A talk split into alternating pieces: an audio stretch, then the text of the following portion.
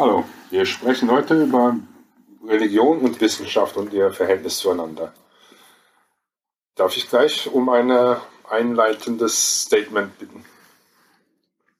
Ja, wie Religion und Wissenschaft zusammenhängen, auch das wird kontrovers diskutiert seit Jahrhunderten.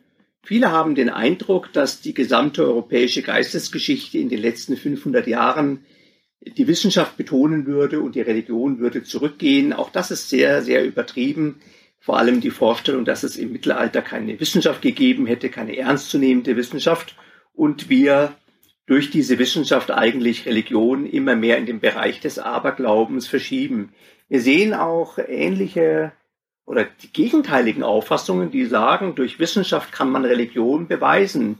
Frage ist, ob das nicht zwei völlig verschiedene Ebenen sind die aneinander vorbeisprechen manchmal und auch besser getrennt werden sollten. Wissenschaft beschäftigt sich mit dem Bereich des Empirischen und des Fühlbaren und des Sichtbaren und Religion spricht von Werten und Zielsetzungen. Oder die Frage ist, kann man den Sinn des Lebens physikalisch beweisen? Würdest du sagen, Torge? Ich würde eindeutig sagen, nein. Also die Physik befasst sich grundsätzlich nicht mit der Frage nach dem Warum, sondern nach dem Wie. Es ist eine beschreibende Wissenschaft der materischen, also der Materie, der Vorkommnisse. Ähm, es ist wie die Mathematik die grundlegende Wissenschaft, auf der dann Chemie, Biologie, Medizin und so weiter aufbauen. Aber es geht nie darum, warum ist Materie da, sondern es geht darum, es ist Materie da, wie verhält sie sich und welche Wechselwirkungen hat sie untereinander. Aber es ist eigentlich nicht die Aufgabe der Physik zu fragen, wo kommt alles her, auch wenn das momentan sehr populär ist. Also in der populär, in den populären Veröffentlichungen der Physik geht es immer wieder darum, ja, Urknall und was war vor dem Urknall und solche Fragestellungen, die eigentlich sehr unseriös sind, weil man da hauptsächlich Mutmaßen im Dunkeln tappt, wenn man es mal ehrlich nimmt. Und äh, die, die echte praktische Physik geht einfach nach ganz anderen Fragestellungen vor. Die, die machen Versuche und fragen sich, was bedeuten diese Versuche, welche Maschinen kann man daraus bauen, welche Vorteile kann man sich daraus entwickeln beispielsweise Quantencomputer oder solche Themen sind. Da geht es nicht darum, warum gibt es Quanten. Ja, es geht darum, was kann man damit machen ja, und wie kann man sie beschreiben.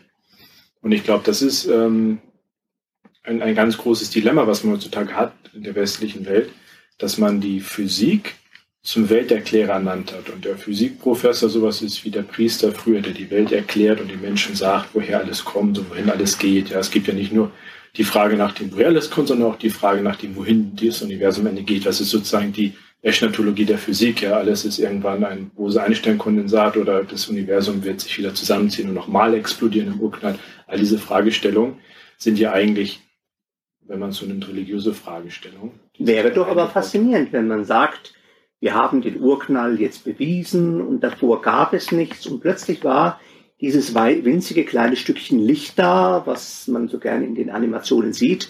Und das platzt dann und entwickelt sich in alle Richtungen, so wie eine Blüte, die aufgeht und das Universum bildet. Wäre dann nicht die göttliche Schöpferkraft bewiesen oder Nein, immer noch nicht? Also, Warum nicht? Der vor kurzem verstorbene ähm, Physiker, der im Rollstuhl saß, wie ist er nochmal schnell? Hawking. Hawking, genau. Der ähm, war ein, der hat gesagt, nein, das braucht man nicht. Das Gottes, also die Gotteshypothese spielt gar keine Rolle. Ich sage einfach, der hat diese anthropologische These genommen, das Argument, dass man sagt, da wir da sind, mussten alle Bedingungen so sein, dass wir kommen, sonst wären wir nicht da, um es zu beobachten. Damit ist es einfach ein Zufallsprodukt und Gott braucht man nicht. Ja, ja wie kommen wir dann weiter? Letztendlich ist es die Aufgabe des Menschen, die Dinge in, seinem, in seiner Umgebung zu entziffern. Der Koran würde hier sagen, es gibt Zeichen und wir sind überschüttet worden mit Zeichen, nicht hundert, nicht tausend, sondern Milliarden oder Trilliarden von Zeichen oder anders ausgedrückt, alles außer außen herum, was wir sehen, ist alles aus Zeichen bestehend und diese Zeichen weisen auf den Schöpfer hin. Wer sie so lesen will, dass sie auf einen Schöpfer hinweisen, der hat hier genug Argumente und wer sie als einen Zufall beiseite schiebt, der wird wahrscheinlich auch hier sein Argument finden. Also kommt es auf den Menschen an, wie er dieses Universum erfährt. Der eine liest es als ein sinnvolles Buch und für den anderen ist es eine sinnlose Abfolge von Zeichen. mit entsprechenden Konsequenzen für die jeweilige Person im Sinne von, äh, wie wird sich diese Person verhalten gegenüber dieser Schöpfung und gegenüber den Mitmenschen. Also das eine muss im Zynismus enden oder im Nihilismus oder im, ja, mir ist alles egal. Und das andere wird in Wertschätzung und in Respekt und in Verantwortung, Verantwortlichkeit und Verantwortungsbewusstsein. Letztendlich ist doch das große Wunder, dass wir hier in dieser Welt sitzen und dass wir über diese Welt nachdenken können. Ich weiß, das wird nicht jeden überzeugen, der es nicht mit dem Gottesgedanken hat, aber wir sitzen hier und wir denken selbstständig nach. Wir nehmen diese Informationen über unsere Sinnesorgane auf. Wir hören, wir sehen und wir verarbeiten das. Und da sind wir, die ganze Welt ist wie eine Blüte, die aufgegangen ist und irgendwann mal wieder verblüht. Und jeder Mensch, er kommt da ins Dasein, er kann sich das nicht erklären, ist plötzlich da. Und das ist doch eigentlich eine, eine gewaltige Würdigung des Menschen. Wie würdet ihr das sehen? Das interessiert die Physik eigentlich nicht. Ja. Der also Physiker das ist, das kann ist, mit Würdigung nichts anfangen, sondern ja, mit Würdigung ist ein Begriff, der, der gar nichts in der Physik zu tun hat. Das, das ist eben der, der Punkt. Ja. Würdigung ist ein Begriff, wo man von Qualitäten spricht, die nicht in der Materie zu finden sind, sondern halt in einer anderen Ebene, ja, die die Physik aber ausschließt. Also wäre es besser, die beiden Bereiche Wissenschaft und Religion stärker zu trennen? Ist das nicht eine manchmal auch erschreckende mhm. Konsequenz? Ich würde eher zum Gegenteil tendieren. Ja, ich würde eher sogar sagen, das sind zwei sich gegenseitig ergänzende Disziplinen. Du kannst das eine ohne das andere nicht haben. Beziehungsweise, ja. ja. Weil das eine, wie, wie du schon am Anfang gesagt hast, das eine, beim einen geht es ums Wie. Das andere ist um das Warum. Und manchmal, manchmal gehen die Physiker halt drüber hinweg und meinen, sie beantworten auch das Warum. Und das ist eben der, der, der Disziplinfehler, den ja. sie machen. Ja. Also die eigenen Grenzen überschreiten, wenn der Physiker das macht, dann. Wird eigentlich zum Philosophen und daran ist er meist nicht so gut. Ja. Genau, und dann kommen die priesterlichen Funktionen. Das ist, wahr, ja. Das ist wirklich wahr, ja. Wird Umgekehrt hat man das auch. Ja. Wenn, wenn Priester ihre Macht missbrauchen, das hat ja, denke ich, letzten Endes dazu geführt, dass sie eben die Kirche und die Religion vor allem in Europa in so einen Misskredit geraten ist. Ja, total. Und ich muss jetzt auch nochmal den Richard Dawkins ein bisschen dissen, weil der hat genau das gemacht. Er ist vom Wissenschaftler zum Philosophen geworden, hat es sehr schlecht eigentlich gemacht, ja. Er hat sich da so ein paar, ja, sehr schwache, mal, philosophische Gottesbeweise aus dem Christentum hergenommen und meint jetzt damit alles verlegt zu haben.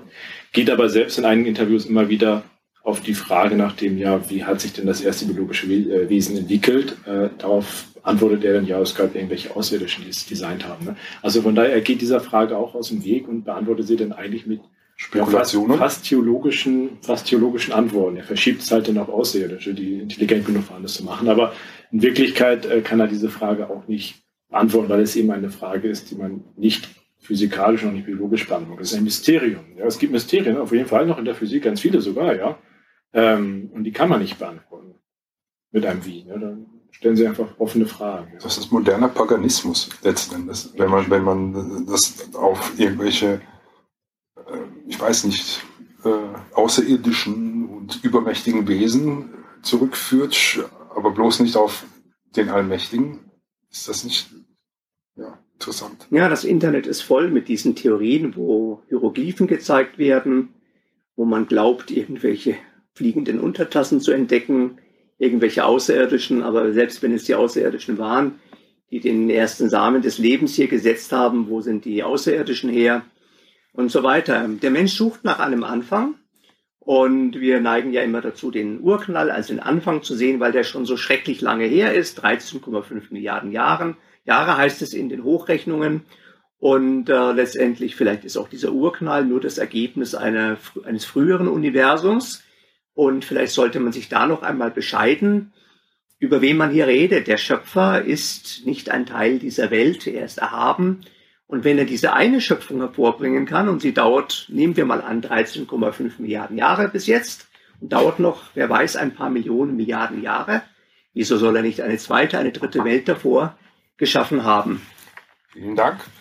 Im Gespräch waren Kenim Elipolo, Torge Homolka und die Fragen gestellt hat Murat Gürol. Danke.